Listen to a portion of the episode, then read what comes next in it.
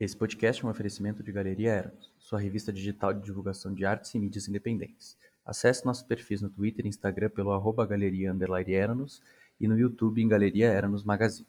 Conheça nossa campanha de apoio em apoia.c barra Galeria Eranos e apoie o fomento e divulgação voluntárias de artistas autorais e independentes. Viva a mídia independente! Com vocês, Guerrilha Mental.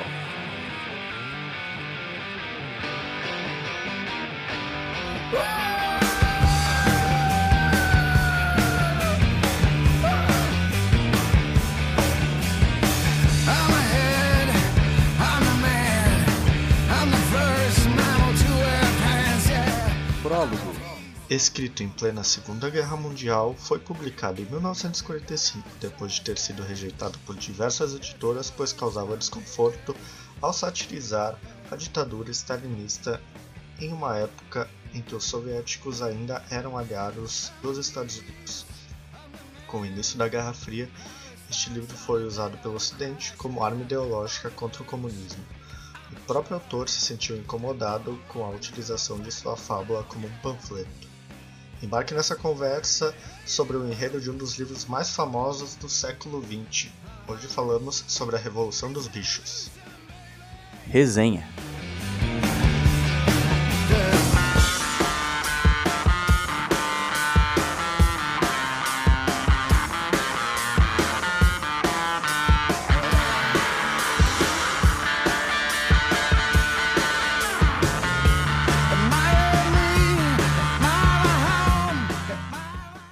Dia, boa tarde, boa noite.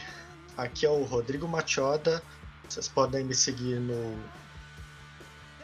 Twitter por arroba Machioda, underline, underline, underline. E o Homem Nasce Livre e por toda parte encontra-se acorrentado. Aquele que se julga o senhor dos outros é tão escravo quanto eles. Hum. Falei galera, eu sou o Gustavo Manhã Bosco, mais conhecido pelo alcunho de alemão aqui. E pode me seguir no Instagram lá no arroba Gustavo Bosco. E aí, meu povo, e quem fala é Lucas Teixeira Siqueira, sobre a alcunha famigerada de Teta, no Instagram e no Twitter por arroba teta underline pai. E tente mover o mundo, o primeiro passo será mover a si mesmo. Fala tu, Platão. Cara, eu adoro a palavra famigerada, cara. E só fazer um comentário, quando tu falou do acorrentado, eu só consegui pensar no Gilberto Barros e na música Acorrentado em você. Estou me sentindo acorrentado. Veio na hora na minha cabeça. É foda, velho. Que massa. Ah, então, antes de a gente começar aqui, eu só queria lembrar vocês para não deixarem de seguir nas redes sociais o arroba Galeria Eranos, para sempre manter contato com nós, ficar sabendo quando lançou alguma coisa. Ah, vocês têm algum recado aí para dar? Não, de minha, minha parte não. Cara, não. Só se eu for falar da galeria e da minha felicidade de ter gente compartilhando e falando, eu vou chovendo molhado.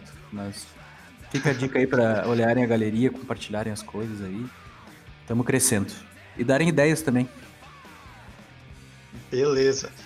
Então, hoje, como vocês já devem ter percebido pelo título, a gente vai falar de um livro que ambos, lem ambos nós três aqui le ah, lemos recentemente, que é A Revolução dos Bichos, escrita por George Orwell. E vamos passar por, pela história, pelos personagens, as ideias, ah, algumas contradições. Então, vamos começar aí.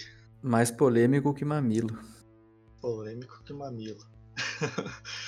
Ah, então, só para contextualizar um pouco, ah, os meus colegas aí podem é, compartilhar também a história do George Orwell, que só para contextualizar, ele nasceu em 1903 e esse livro ele foi escrito em 1945, se eu não me engano, foi publicado, né?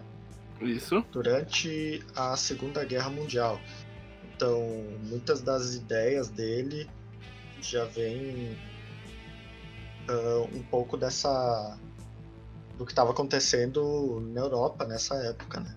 Ah, só pra fazer um adendo, a guerra recente tinha acabado, tá? Foi tipo umas duas semanas depois que a guerra acabou, ele lançou o livro. Foi na, em agosto, se eu não me engano. É, Foi um pós-guerra, assim. Mas antes disso ele foi rejeitado, né? Bastante vezes. É, e dá pra. A ideia dele estar escrevendo o livro, dele estar fazendo, foi durante, em algum momento da É. guerra, né? Isso. Isso. Ah, E o livro, né? Ele começa é, contando a história de uns animais, né? Que estão numa fazenda. Só que esses animais são reunidos por um porco. Tu lembra o nome do porco aí? Alguém lembra? Major. Major. o Major. E o Major conta pra eles que para todos os animais da fazenda, né, tem porcos, tem galinhas, tem os cavalos, tem ovelhas, um gato, enfim, todo o animal ali da granja, né? ah, esse Major ele comenta pra para todos eles que depois de muito tempo de vida, assim, ele já devia ter uns 12 anos, se eu não me engano, 12, 14, alguma coisa assim. E ele percebeu que o mal de toda a fazenda ali eram os humanos, certo? Que impossibilitavam eles de crescer, de ter a, a vida boa deles, que eles tinham que estar sempre trabalhando e não sendo recompensado por isso, certo? E nesse discurso surgem dois personagens aí, que é o Napoleão e o Bola de Neve, né? Uhum. que que é dito como se fosse o Stalin e o Trotsky, é Trotsky? Análogos a eles, É, tipo, eles são. na opinião de alguns leitores, sim. É, tipo, um Lenin, o Napoleão representaria um Lenin, assim, e o Bola de Neve um Trotsky. É, Lenin barra Stalin e afins, e o Major, o próprio Karl Marx, talvez até o Lenin. É, são várias analogias que, que dá pra gente colocar. Mas em suma é isso que interpretam, Trotsky e Stalin.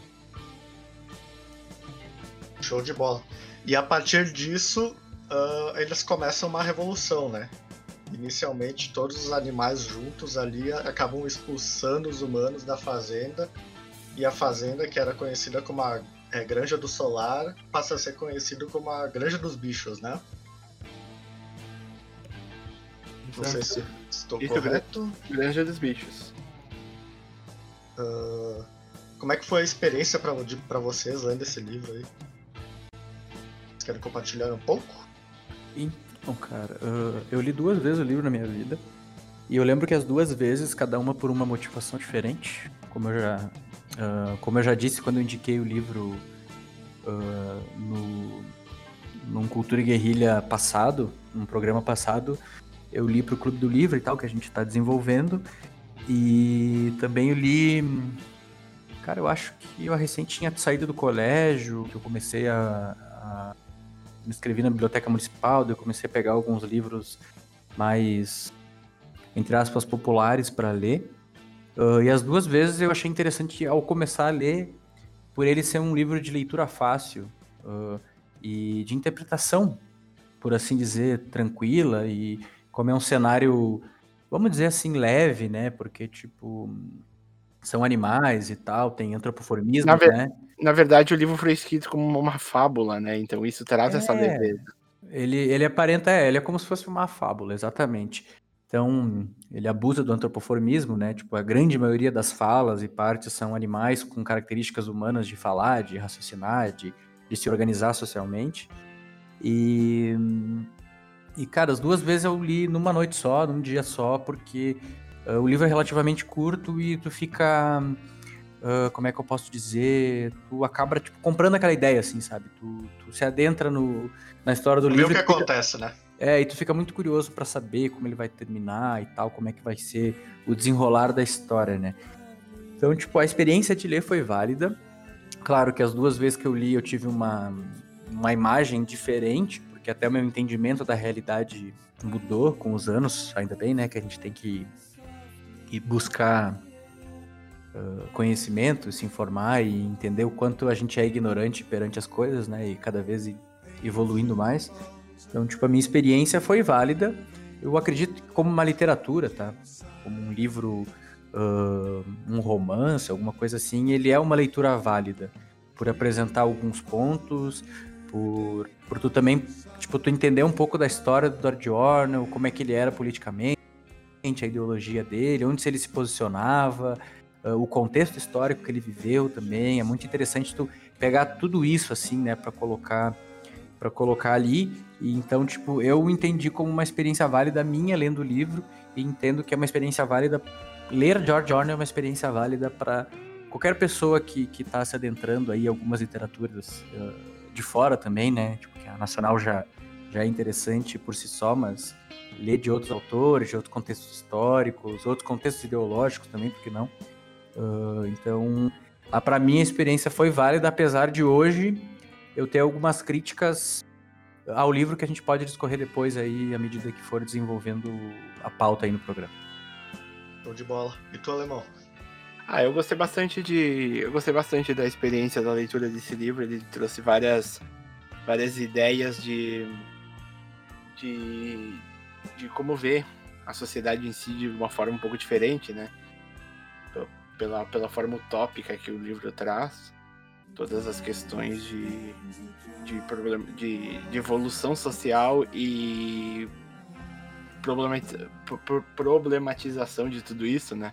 Como ele uhum. traz essa questão uh, do, quando, por exemplo, os porcos, que são considerados animais mais inteligentes, uh, decidem que eles mesmos vão tomar o poder, vão fazer a frente e e, e eu assemelho isso muito a, a os porcos dando ordem, por exemplo, e o, o, os outros animais passam a acreditar e simplesmente só trabalham e só fazem se alguém der a ordem para eles, ou, ou, por exemplo, eles eles não têm motivação e não sabem o que fazer. Se não tiver alguém que pega, toma frente, vai lá e diz e, e diz o que eles têm que fazer, dá as ordens e, em si.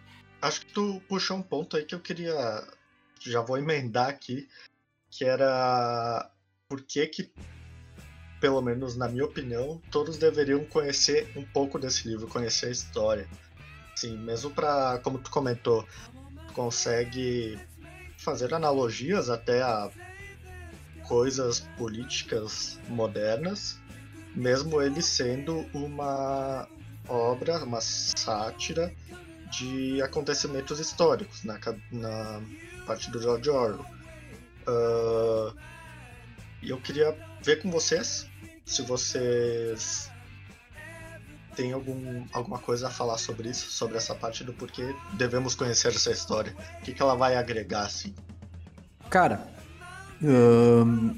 há quem diga, quem interprete, e acho que é o mais assertivo, pelo que o próprio George Orwell falou e pela interpretação que às vezes parece até um pouco óbvia, parece uma grande crítica uh, à Revolução Russa uh, e, os, e tipo, os membramentos dela até a data em que ele lançou, né? Que foi 45, vale lembrar, a Segunda Guerra Mundial. Inclusive, uh, a publicação do livro foi negada por muitas editoras inglesas porque era um aliado, era uma crítica a um aliado político e também estratégico na guerra. Isso poderia causar um certo frenesi e tal, porque o George Orwell ele tinha posição política e ele mesmo tinha tinha um certo nome ali, né? Se bem que George Orwell é um pseudônimo, né? O nome real dele na vida pública era outro. Era Eric Arthur Blair. Esta fera aí, meu. E vale lembrar que ele, que ele morreu dois, três anos depois, uh, logo depois que ele lançou em 1974.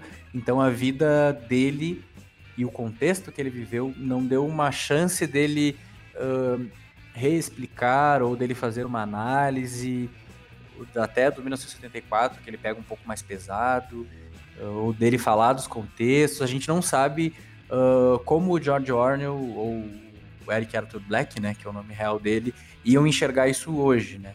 E isso acaba criando um grande vazio uh, um pouco do, da ideia, né, que ele quer passar e tal, porque tem inúmeros autores que, que vão amadurecendo à medida que vão escrevendo e conseguem enxergar algumas madeiras, algumas deixas ali, tá ligado? Que eles colocam nas suas próprias escritas. Mas, cara, é válido sim, porque é uma fábula e antes de, de, de entrar mais no contexto do livro e, e dizer porque ele é interessante, eu gostaria sim de uma análise, de fazer uma análise assim, tipo, que eu separo assim, né? Porque o livro para mim é uma literatura. Este livro em especial, porque além dele ser uma fábula, além dele ter uma história, um romance por trás, por mais que ele tenha uma intenção política e uma crítica política, por assim dizer, uh, ele é baseado única e exclusivamente, pelo menos pelo que o próprio livro nos passa, nas ideias e as ideias dentro do contexto que o autor tem, né? Que o autor desenvolve e ele o livro também, tipo, ele é corrido, ele é rápido, ele não tenta se explicar muito, ele joga as informações ali e ele não tenta, tipo, te, ele não tenta concluir alguma coisa por si só. Tu pode tirar várias conclusões do livro, mas ele não demonstra explicitamente uma conclusão e também ele não traz uma solução aos problemas que ele trata ali, sabe? Já meio que não sei se isso é uma crítica, uma coisa ruim do livro, porque é uma característica do livro, uma constatação do livro. Mas eu entendo ele como uma literatura, como uma coisa que o cara ali pegou, pensou, escreveu. Ah, eu acho que eu vou fazer uma metáfora, uma analogia assim. Só que o livro, apesar dele ser uma crítica subjetiva, ele não é uma crítica científica, ele não é uma crítica teórica.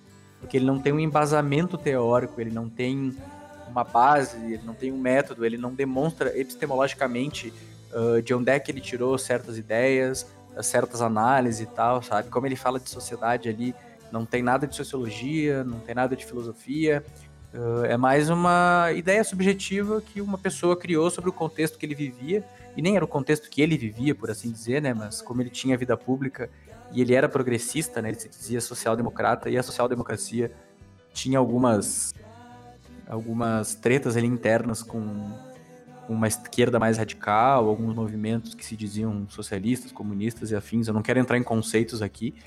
Uh, uh, dá para entender como ele construiu essa crítica, né? Mas não é uma crítica crítica, vamos dizer assim, não é uma crítica teórica. Ele não teve um embasamento uh, científico para fazê-lo. Então, eu vejo muita gente usando a obra, mas daí não é um erro do autor, é um erro de das pessoas, né? Interpretativo. interpretativo como uma refutação de certas ideologias ou de certas ideias, uh, ou usa até como uma teoria filosófica, ideológica. E eu acho que ele não funciona como é como ferramenta para isso, justamente por essa separação, sabe? Por ele não ter uma base, uh, fica complicado tu usar a ideia de um autor uh, inglês que vivia num contexto diferente para analisar uma outra situação, sabe? Que mesmo que tem as suas semelhanças, tem suas disparidades também. Então, como literatura, como uma reflexão subjetiva, eu acho que o livro funciona e vale muito a pena ler, porque eu tirei muitas reflexões uh, do livro a partir disso. Só que usá-lo como teoria científica ou como uh, uma base uh, bibliográfica para tu combater autores que sim são científicos fica complicado. Deixa eu só fazer um adendo. Antes da gente começar a gravar esse podcast, eu fiz uma breve pesquisa sobre a posição política do George Orwell. Uh, e tem alguns relatos, achei alguns relatos de, de pessoas que conviveram com ele na época e tudo mais. São relatos mais antigos, da década de 60 e tudo mais. Uh, que diziam que ele era uh, um cara de esquerda, certo? Basicamente ele tentou escrever a, a essa sátira uh, com sim como ideia da, da, da, tomada do poder após a Revolução Russa, né? E, e me, mesmo pelo fato de ser de esquerda e ser inglês, né, ele ele ele quis usar essa sátira como uma descrição da forma como ele conseguia ver a ascensão desse do comunismo certo? E a diferença entre o, o, o comunismo uh, te, da teoria e o da prática. Então, basicamente, os relatos que dizem é mais ou menos isso. Então, a gente, o que tu falou tem uma ideia bem, bem próxima a isso. Né? Então, não dá pra gente usar como uma forma científica e nem usar o livro para, por exemplo, combater o comunismo, porque o cara que escreveu é de esquerda. Então, não faz muito sentido, né? Que, que vocês Sim, acham? sim, eu acho que o que mais consta pro, pro próprio Eric Arthur Blair uh, é, é basicamente a ideia de que no contexto que ele vivia, ele já era, como pessoa pública, crítico à, à Revolução Russa e à tomada do poder após isso, né? Lembrando que ele não era russo, ele vivia num contexto diferente, ele vivia num contexto inglês, que a Revolução Industrial atingiu de maneiras semelhantes e tal. Eu não, não estudo história, então não posso colocar em números também, não posso colocar uma análise científica sobre isso. Uh, mas uh, ele, ele já era crítico por si só, né? Então ele colocou a experiência crítica, a experiência dele de, de como ele analisava isso e de repente até diálogos que ele tinha, né? Porque a gente vive em sociedade, a gente dialoga com pessoas, pessoas nos influenciam, a gente influencia pessoas. Então ele colocou essa experiência dele, né? Uh, mas ele não tem um estudo para fazê-lo, né? Ele não, não é uma tese, não é uma, não é uma hipótese, não é uma, uma dissertação, né? E eu acho que cabe na, na casa das ideias ali de, de estudos literários, né? Como uh, qualquer obra, por exemplo, do Machado de Assis, que, que é uma obra literária, mas que sim tem as suas particularidades de fazer críticas ou de fazer apontamentos subjetivos da sociedade brasileira na época, né? E não deixa de tirar a importância do autor, né?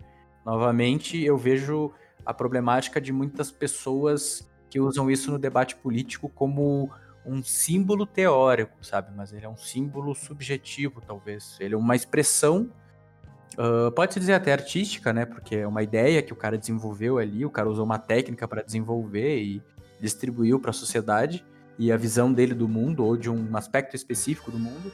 Então é uma, é uma obra artística e como tal tem que ser analisada como tal, né? E eu acho que essa aqui é a principal reflexão que eu tenho sobre o livro e o impacto positivo ou negativo que ele trouxe sobre algumas ideologias e como algumas pessoas vêm usando ele como ferramenta de, de diálogo. Mas, novamente, o livro é muito, muito relevante, sim. Eu acho que vocês estão falando bastante aí sobre como esse livro tem sido usado para criticar ideias, né? Uhum. Uh, mas o ponto mesmo que eu queria trazer era sobre o valor do livro também no dia a dia da pessoa. Porque o que, que eu quero dizer com isso? Ele pode não ter se embasado em alguma teoria, como vocês mesmos comentaram, mas ele tem um certo valor para a própria psicologia humana, de como ela funciona. Eu acho que o livro mesmo ele te mostra qual é o valor da liberdade e principalmente como essa liberdade pode ser tirada de ti. Eu acho muito interessante, por exemplo, como ele mostra a tomada de poder, ou conformismo, ou essas, é, no caso são animais, né? Mas por exemplo, pessoas super demagogas que aparecem por aí. Uh, então eu acho que se tu vê nesse ponto de vista, uh, que é o ponto que eu principalmente levo esse livro, uh, é o que eu gostaria de deixar assim para quem está nos ouvindo, que também ele tem toda essa parte social, não tão tão política assim. Que pode interpretar dessa forma também. Cara, eu concordo, concordo contigo e alguns pontos que eu posso colocar. Uh, primeiro, assim, tipo, eu vi pessoas dizendo que, que todo mundo já foi enganado pelo George Orwell. Eu não acho que ele quis enganar. Ele tinha a posição dele, uh, ele tinha. Tem, tem entrevistas dele, tem bastante material do próprio autor falando sobre a vida na época dele, sabe? Não só sobre os livros ou, ou, ou, tipo, não é o único material que a gente tem acesso hoje em dia com a internet sobre a ideia do autor sobre o mundo, sabe? Então, tipo, a gente não precisa se prender nisso para analisar o autor, né? Então, tipo, como é que eu posso dizer isso? Uh, eu acho que ele não engana, ele deixou ali uma obra e as pessoas que interpretam são enganadas pela própria dialética dela, sabe? Tipo, é uma falta de senso crítico de quem interpreta mal ele, tu entendeu? E agora defendendo um pouco, né? Para não parecer que só eu vou meter pau no livro. Mas, cara, sobre liberdade. Primeiro, tipo, o que é liberdade? Certo? Então, tipo, a gente podia fazer um programa inteiro sobre isso, com conceitos sociais, filosóficos, antropológicos, uh, até econômicos. Tipo, eu acho que é um conceito bem complexo pra gente debater, mas eu entendi como é que tu quer colocar, contextualizar ele na obra, né? E Uhum. eu acho que, tipo assim, eu tava dando uma olhada em alguns relatos, algumas críticas ao livro, algumas resenhas sobre o livro, e eu vi uma que eu achei interessante, que fala que o problema do livro, tipo, o problema que o livro, que o- um dos problemas que o livro tenta demonstrar ah, dentro dessas particularidades que a gente colocou, que é a confiança cega, a obediência sem crítica, justamente Exato. essa questão de não ter uma visão ah, científica das coisas, ou teórica, ou de procurar informações mais construídas, né? O conformismo também se viu ah, como uma receita que nunca deu certo e nunca vai dar.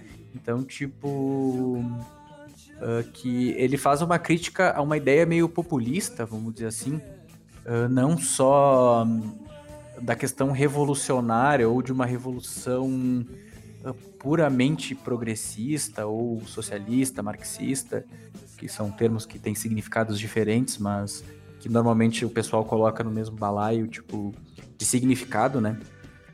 Mas eu acho que é uma crítica populista, até pode ser a ideais reacionários.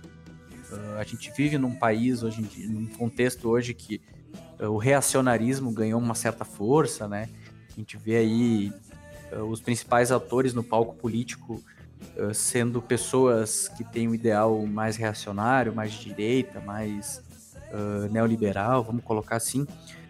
Então, tipo, como o ideias populistas, que a gente aceita o novo, aceita o diferente, a gente não precisamente se revoluciona, mas se revolta ou traz uma mudança social, pode ser até uma reforma, ou até pode ser dentro da democracia que a gente vive, ah, um uso do mecanismo mesmo, uma oposição, não só uma contestação política, mas, uma oposição política.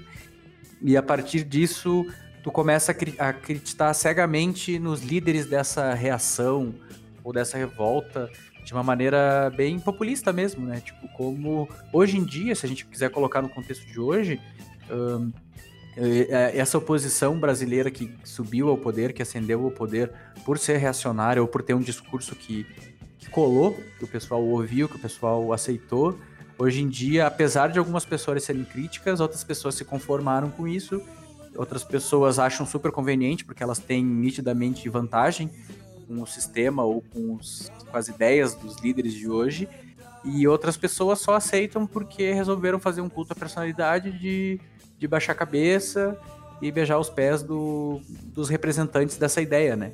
Então, eu acho que permeia por meio disso também, sabe? Uma ideia meio populista, meio antiluminista, de que ah, a gente tem que aceitar o, o diferente porque ele é diferente e isso não quer dizer isso quer dizer que ele não vai ser pior ah, porque a gente vê muito a terceira via como por exemplo na nossa cidade ganhou um candidato que não era nem de um lado nem do outro ele era o diferentão mas ele era mais do mesmo a gente descobriu depois e então tipo a gente tende a aceitar o diferente só por ser sem fazer uma crítica se ele vai ser pior ou melhor e a gente tende a criar esses personalismos que a gente fica endeusando figuras ah, só porque elas defendem uma ideia que num primeiro momento parece coerente ou nunca apareceu, mas é diferente. Eu acho que é uma coisa importante agora essa que tu comentou há pouco sobre como é seguir um líder fielmente, cegamente, sem nunca questionar. Eu acho que o livro também traz isso de uma certa forma. Apesar de que no livro, alguns animais, no caso, eles meio que. O George Orwell, Orwell, Orwell ah, fala que eles têm uma capacidade menor de entender as coisas, né? Não é nem culpa deles, assim, de eles não tentarem. É porque eles não conseguem mesmo. E daí, como eles não conseguem, quem tá acima, entre aspas, na, na cadeia que ele fala ali no livro, que também controla, né? Com os cachorros, todo mundo, ah, consegue se manter no poder. Como eles enganam com isso. Eu acho que tu nunca pode não questionar, né? Uma coisa que a gente comenta bastante por aqui. É, E aqui até cabe uma reflexão ah, de como ele separou em animais, que pode ser ou não a visão dele de classes sociais ou de alguma coisa assim, pode ter rolado ah, como homem de seu tempo e como um intelectual inglês, uh, uma problemática dele ter causado, de ter estereotipado de um certo, uma, uma certa maneira preconceituosa algumas posições sociais ali, né? Tipo, algumas representações ele pode ter, ah, os intelectuais, os, os sei lá, os, os burgueses, uh, tal posição, tal classe, como, tipo, ele faz questão de demonstrar que alguns animais são menos, uh, são menos, tipo, cientes de algumas coisas, racionais de algumas coisas, pode ter até rolado um certo preconceito, né? Tipo, na visão do próprio autor mesmo e como ele coloca na obra, né? Eu nunca vi nada sobre isso, tá? Então é uma análise que eu tô fazendo agora de como ele cara, categoriza algumas coisas e pode ser até um preconceito que os próprios animais produzem na obra que de repente ele mesmo colocou por esses mesmos animais não se questionarem ou para ele fazer questão de mostrar uma ignorância meio vazia deles, né?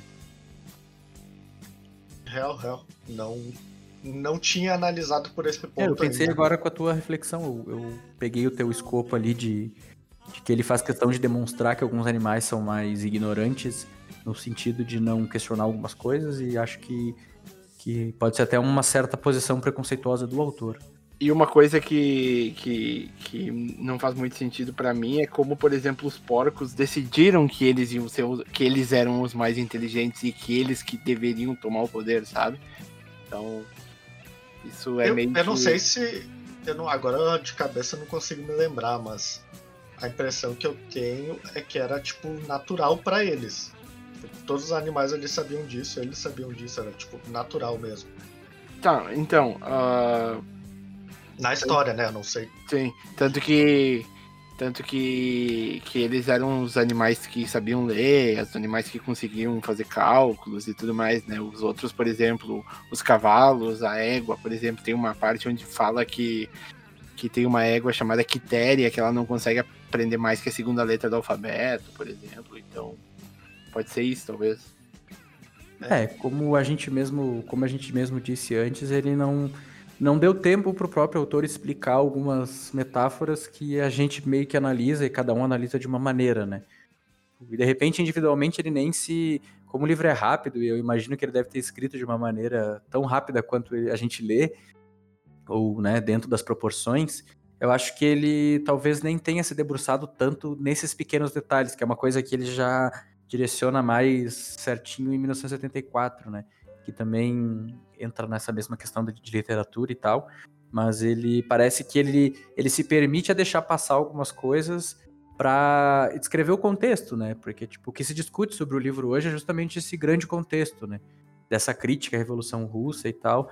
E ficou um questionamento interessante aí, Alemão, teu, de por que naturalmente os porcos eram os líderes e tal, né? Ou os, os intelectuais, né?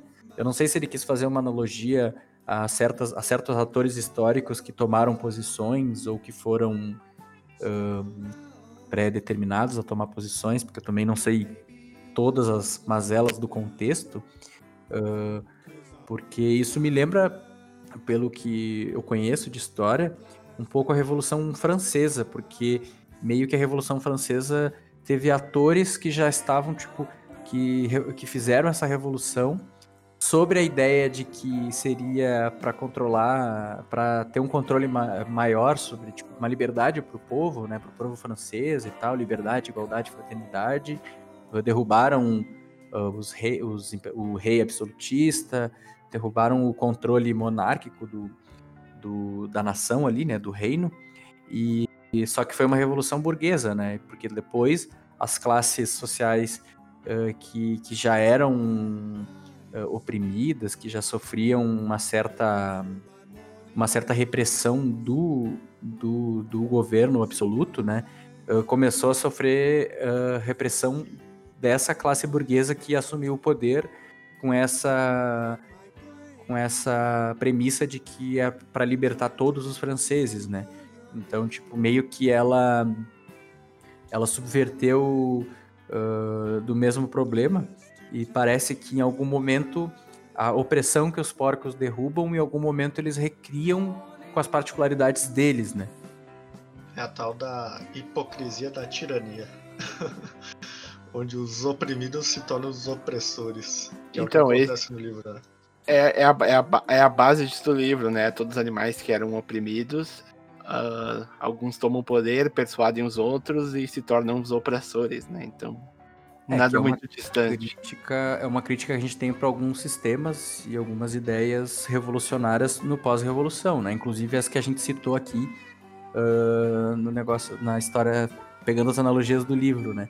Agora, as análises científicas sobre isso e o que é verdade, o que não é, o que é só a visão do George Orwell, o que é só a visão da gente, aí cabe um estudo mais teórico, mais científico, né? Não, não adianta só pegar ali e falar, né? E daí a gente vê algumas falácias ou algumas estruturas teóricas que, que sem intenção nenhuma, se não condenar, já pegam, por exemplo, teoria da ferradura, coisas assim, sabe? Que, que daí meio que subverte algumas ideias que tem uma certa coerência pra gente tomar conhecimento, sabe? Mas, mas dado a realidade do livro, é isso que a gente consegue interpretar ali, né? Que essa é assim que a cabeça do George Orwell funcionava, sem dúvida alguma. Ah, mas, cara, trazendo essa parte dos. da- dos de serem oprimidos.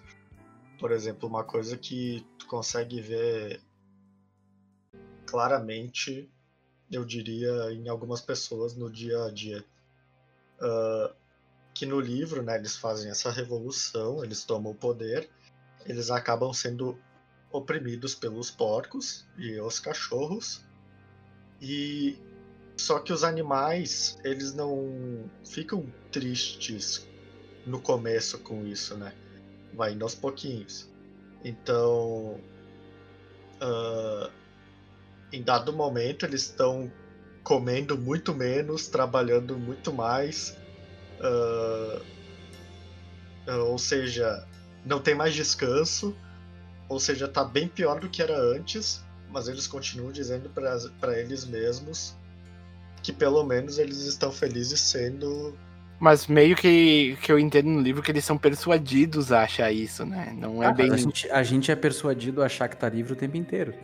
Sim, claro. A gente vive uma Isso. falsa liberdade e a gente é persuadido a achar que a gente é livre. A gente não é diferente desses animais nesse aspecto.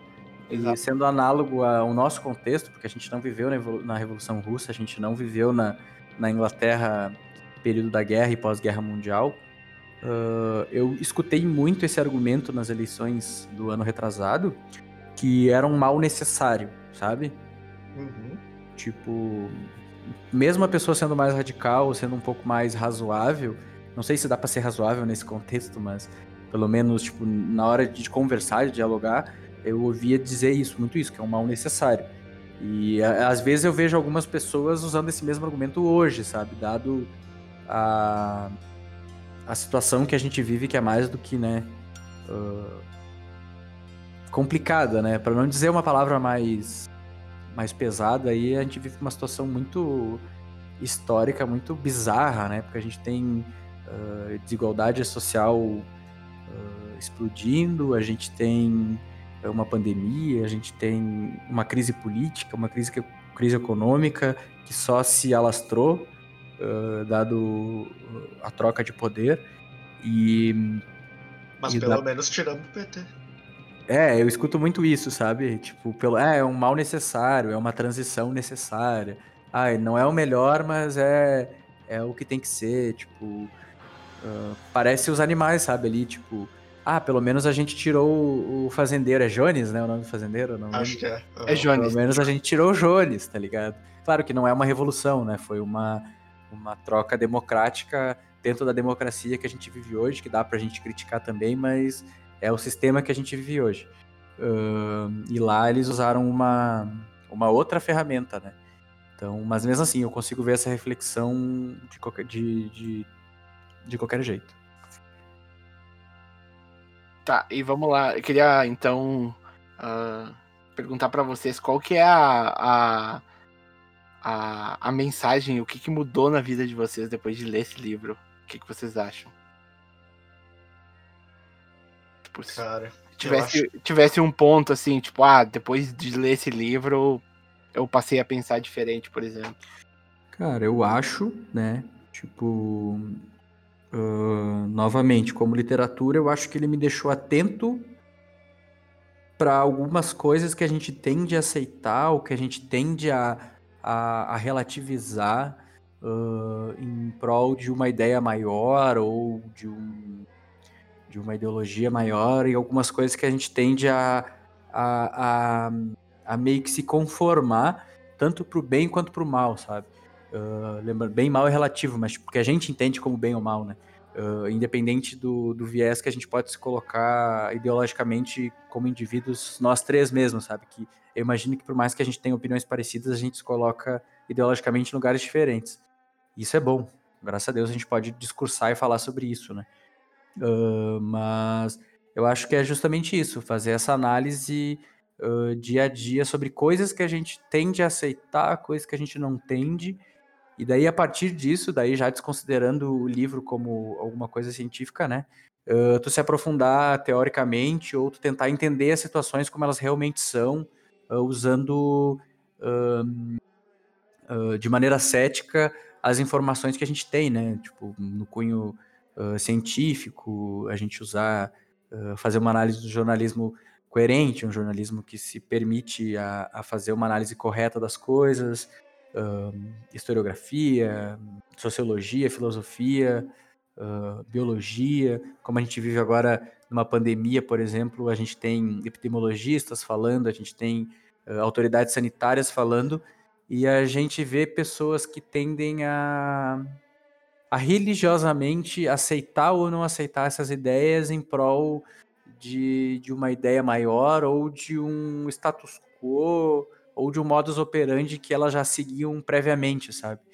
Eu vi muita crítica vazia, muita ideia vazia, subjetiva, sobre uma coisa que é comprovada, sabe? Então, eu acho que ele acentua, não é a única obra que faz isso, e não é a obra que, que traz isso de uma forma crítica, mas ele acentua essa ideia de, opa, vamos prestar atenção nesse aspecto isolado ou nesses aspectos, porque talvez eles não, não sejam tão adequados assim.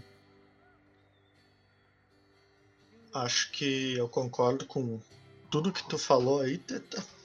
Eu só queria adicionar mais um, uh, um comentário aí que ele me fez refletir. Tipo, não só esse livro, mas ele faz parte de uma coletânea de livros que me causam essa, essa sensação de me fazer refletir mais sobre os nossos líderes, sobre as pessoas que estão uh, no poder, sobre essa parte da política. Uh, por exemplo, pessoas que são extremamente demagogas, por, que sempre aparecem por aí. Uh, podemos usar um exemplo, pastores de igreja, né? Igreja Universal, sei lá. São pessoas extremamente demagogas. Tu sabe, tu consegue ver nitidamente que eles estão é, te enganando, né? Eu acho que essa é uma parte a mais aí que, que eu gostaria de adicionar. Tipo, não se deixar controlar, se deixar não deixe se controlar, porque alguém vai te controlar se tu não se controlar. Inclusive no livro tem uma, uma analogia ao corvo, né? O corvo é como se fosse o clero, né? A religião e na Revolução Russa, que é o que aparentemente uh, é, é, a analogia do livro, uh, em algum momento a igreja, que vale ressaltar que a religião predominante na Rússia hoje, na né, Rússia, é hum, cristianismo ortodoxo, se eu não estou enganado. Hum, nem sei, cara. Acredito que sim. É, enfim, se reaproximou do Estado, né? rolou um diálogo ali e tal. Uh, e daí o corvo em algum momento ele volta, né? Ele volta e, e, é bem recebido pelos porcos, né? Porque ele ganha ele ganha umas vantagens ali, mais pão e tal, que é mais uma análise que o próprio Warner faz do que ele entende da, da revolução. Só para ponderar uh, sobre a questão da, das igrejas que tu falou do, de hoje em dia, vale ressaltar que a gente não é crítico à religião por si só, né? Ou à ideia da crença, alguma coisa assim.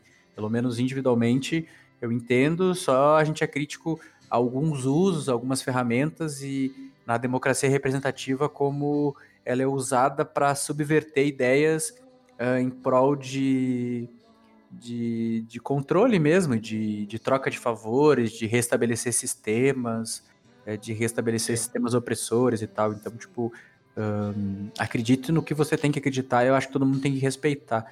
Só que como a gente desenvolve a crença no mundo material, ah, diz muito sobre a sociedade que a gente vive, né? E a gente tem muitos crimes na humanidade feitos ah, em prol da crença, né? Ou justificado pela crença, né? Não precisa necessariamente ser religiosa, né? Qualquer Sim, sim, não, mas a gente vive as sequelas de várias, várias, várias opressões que foram feitas com esta justificativa, né? Inclusive, o George Orwell, ele é in- indiano de nascença, né? Ele nasceu na Índia Britânica. Isso. Na Índia, a gente tem uma repressão muito grande inglesa, inclusive até no período da guerra isso acontecia. A Índia só foi ser independente depois e tal. A gente tem as marchas de sal do Gandhi, tem a problemática da Caxemira, do Paquistão, de Bangladesh, que é outra história. Mas a gente também tem ali, e para quem já ouviu falar de o, livro da selva, Mogli, o Menino Lobo, ah, o autor do livro era ultra racista, era ultra religioso, e ele que, que cunhou o termo fardo do homem branco, né? Que o homem branco deveria colonizar, ah, chegar no novo mundo, nos outros lugares, porque eh, ele entendia, e até em algumas análises que ele faz no, nos poemas e nesse próprio livro do Mogli, o Menino Lobo, que, que os povos ah, que eles colonizavam eram inferiores, eram selvagens. Inclusive, eu acho que né, o George Orwell, como inglês, não que ele corrobore com esse pensamento, mas de repente ele tem uma visão um pouco preconceituosa, colonialista inglesa, que esse mesmo autor pode ter, lembrando que eles são de épocas diferentes, e ele justifica pela, pela, pela, pela Santíssima Trindade, assim, né? Ele fala que, que é para catequizar, que tem que levar o cristianismo para todos os lados do mundo, e meio que justifica todas as opressões, os genocídios que aconteciam nessa época colonial que a gente tem sequelas até hoje, né? Justíssimo. Show de bola. E vocês têm algum personagem principal, personagem que vocês mais gostam aí? Favorito. Só pra quebrar o gelo.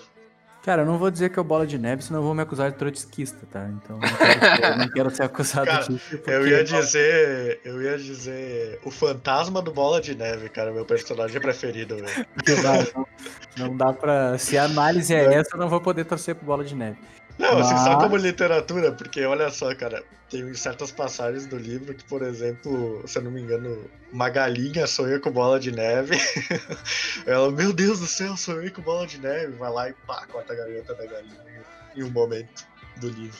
Mas se a gente fosse punido pelos nossos sonhos. É o fantasma do bola de neve que assombra muita gente aí. Muita, muito animal aí da Granja dos Bichos.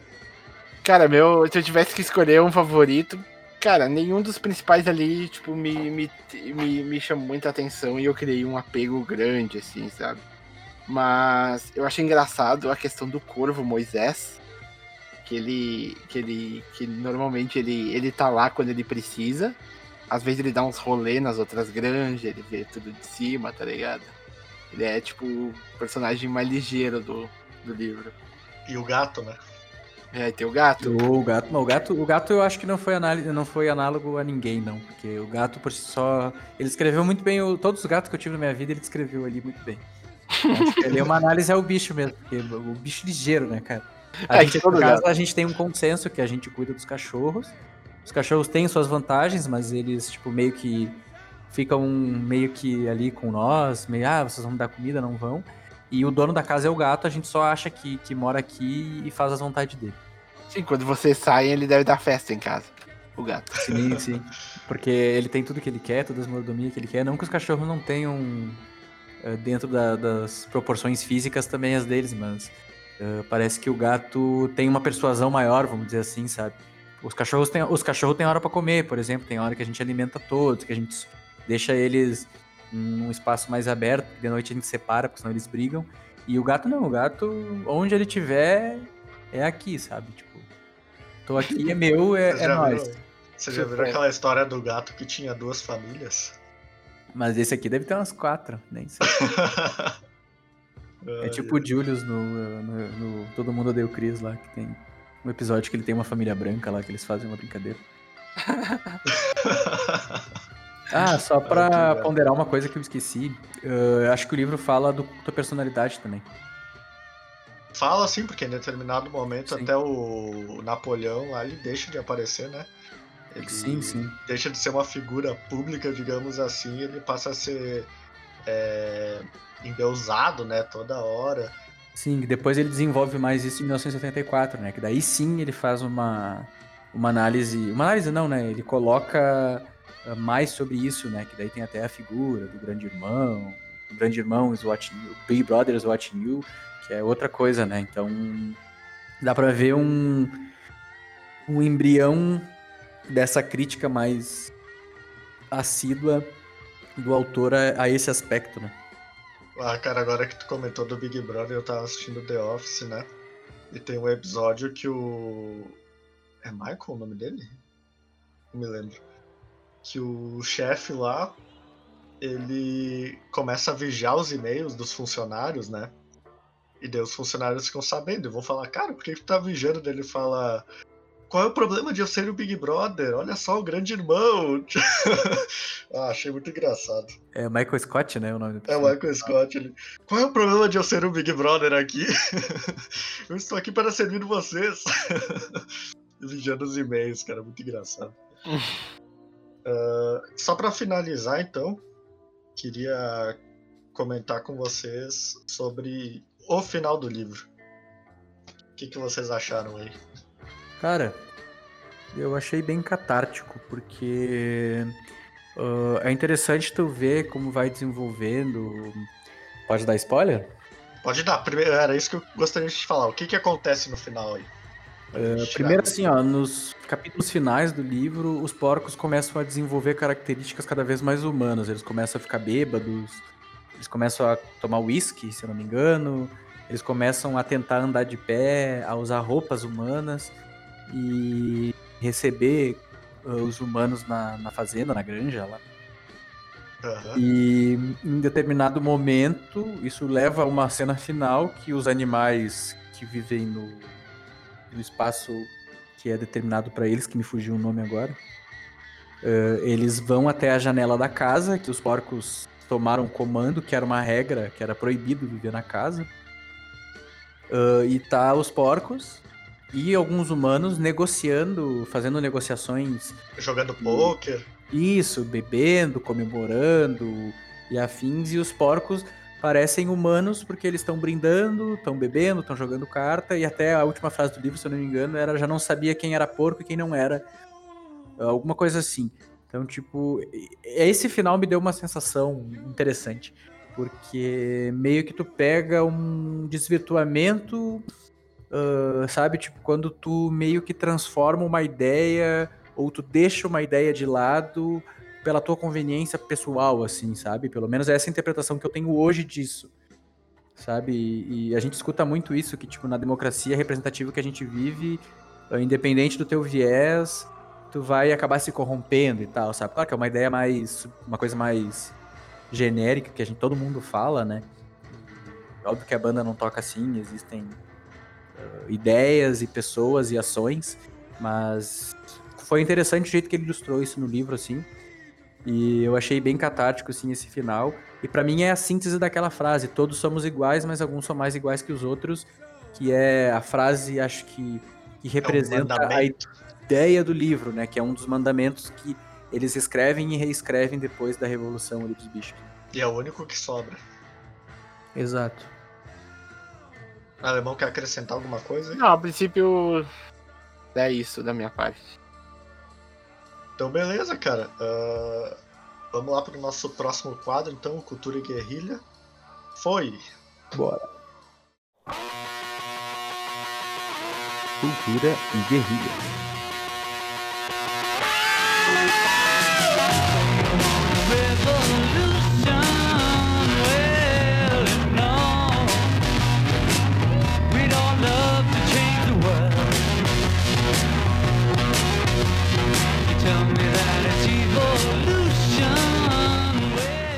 Estamos aqui para o nosso quadro Cultura e Guerrilha, onde a gente vai dar uma indicação, seja um filme, uma música ou qualquer coisa da cultura, que para vocês, diretamente para vocês. E eu vou começar eu. Eu quero indicar um livro que se chama O Livro da Filosofia. Ele é um livro bem é, simples assim. Ele faz um apanhadão de muitas coisas, muitos pensadores é, de toda a história da humanidade, toda não, né, mas principais da história da humanidade e tenta passar de maneira simples as principais ideias para para quem estiver lendo. Tem muita gente que critica esse livro por uh, não passar muitas informações, mas eu acredito que não seja uma crítica tão válida porque o livro ele não se dispõe a, a sanar todas as dúvidas. Eu acho que é um livro para quem quiser iniciar, tem curiosidade, para instigar a curiosidade da pessoa. Porque uh, tu pode, por exemplo, começar lendo sobre o Confúcio, 500 anos antes de Cristo, uh, ver as ideias uh, dele, de repente tu vai estar tá, uh, lendo alguma coisa sobre John Stuart Mill, ou Karl Marx, ou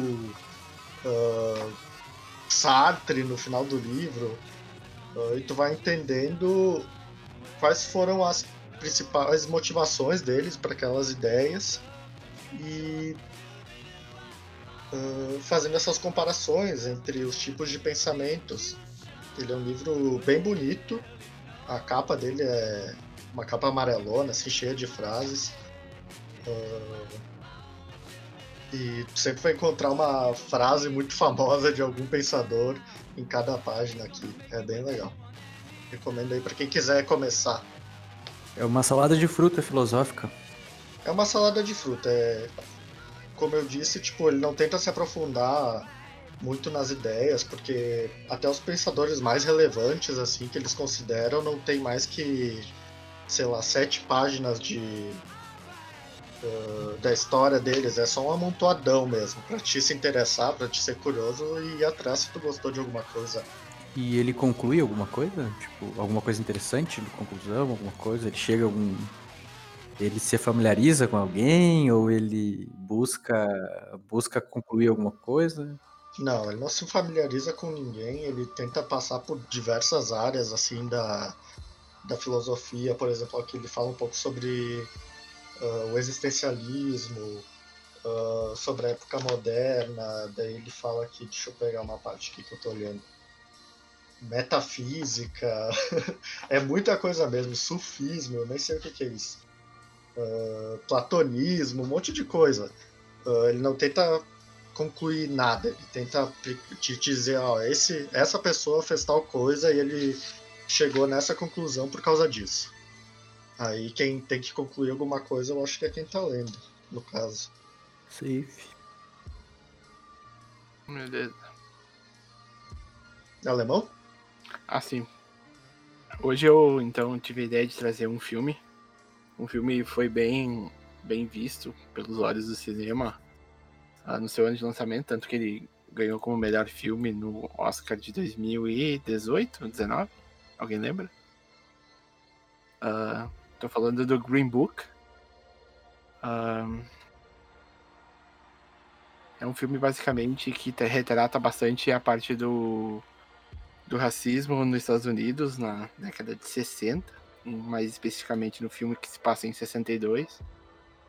Basicamente ele fala sobre a história de um pianista negro que vai fazer uma turnê e e devido a isso, como pelo fato de ele ser negro, os Estados Unidos racista na época e tudo mais, ele contrata um guarda-costas que é um é um rapaz que ele é de uma meia idade, assim, ele é ítalo-americano.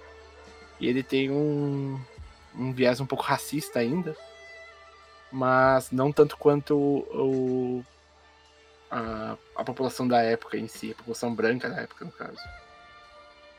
E aí eles, ah, durante essa turnê, eles, eles, eles começam a se aproximar e tudo mais, e, e mostra várias, vários problemas enfrentados pelo, pelos negros nessa época, e, e, e, como, e como é a visão de um branco ah, vendo aquilo acontecer, e meio que ele começa a se transformar e, e virar muito próximo do, do pianista, no caso que é negro. E aí eles ah, viram tipo um best friends, assim. É um filme bacana, cara. Eu não sei se vocês já assistiram. Alguém de vocês já chegou a ver? Já. É um road movie, né? Ele tenta hum, assumir de uma maneira mais, entre aspas, cômica, uma coisa mais tensa, né? Mais problemática, que é uma problemática que existe até hoje, né? Não é uma coisa luxo daquela época, né?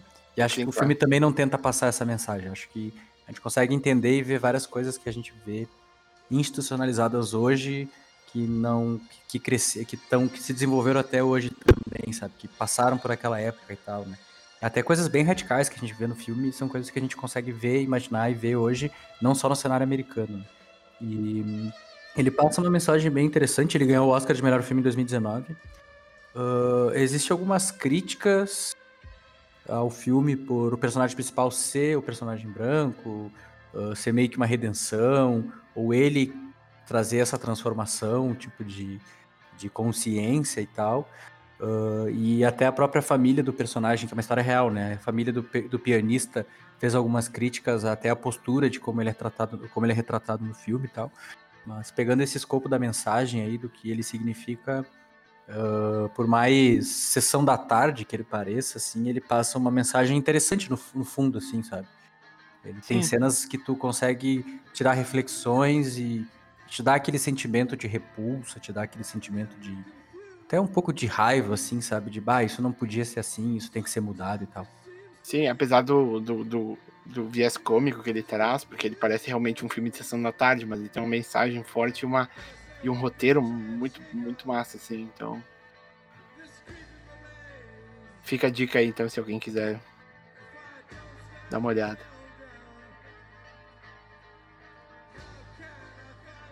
Show de bola. E tu, Tetinha? Então, cara, ahn, a gente.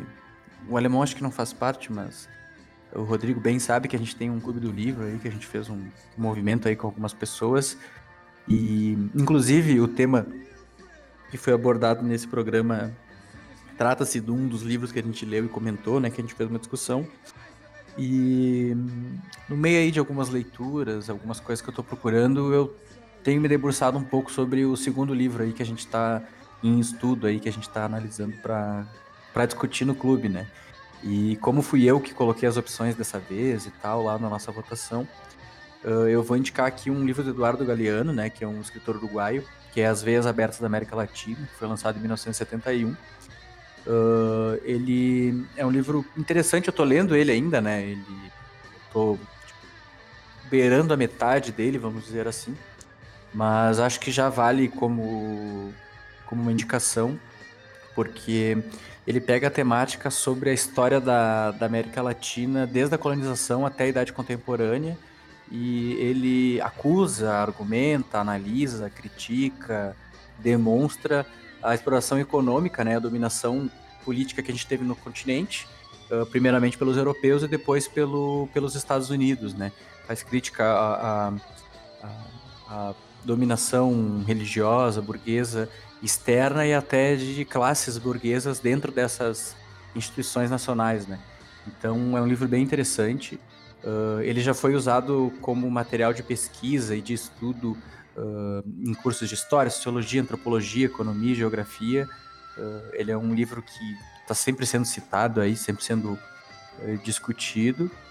Ah, e acho que vale a pena, assim, tipo, é um livro essencial para quem é latino-americano, se identifica como latino-americano, que tem gente que é e não se identifica, né?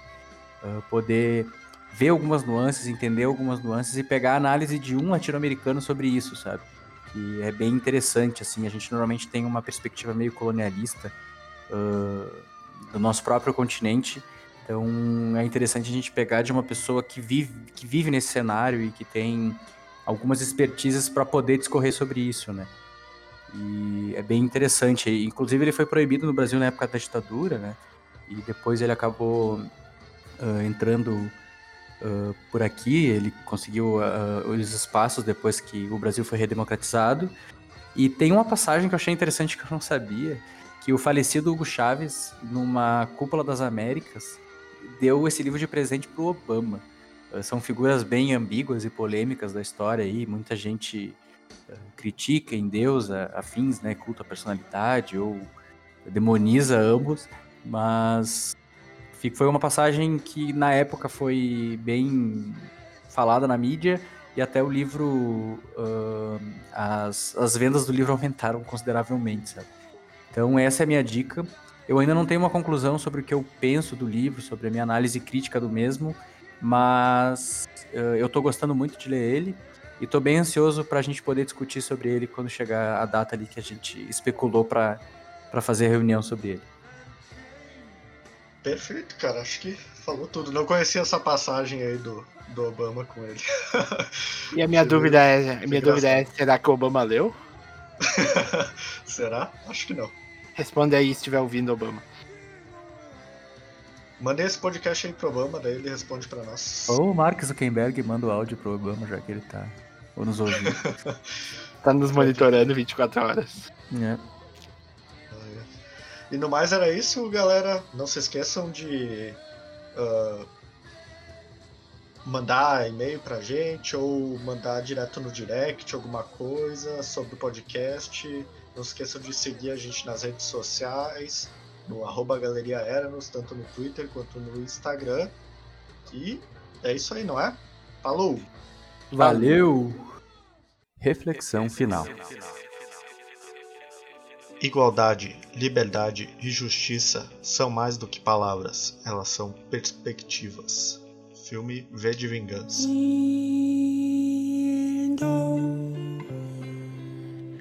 China Kappa jumps to two feet creep of the road. Two photo to record me lumps in war. Their ancestors is chance so very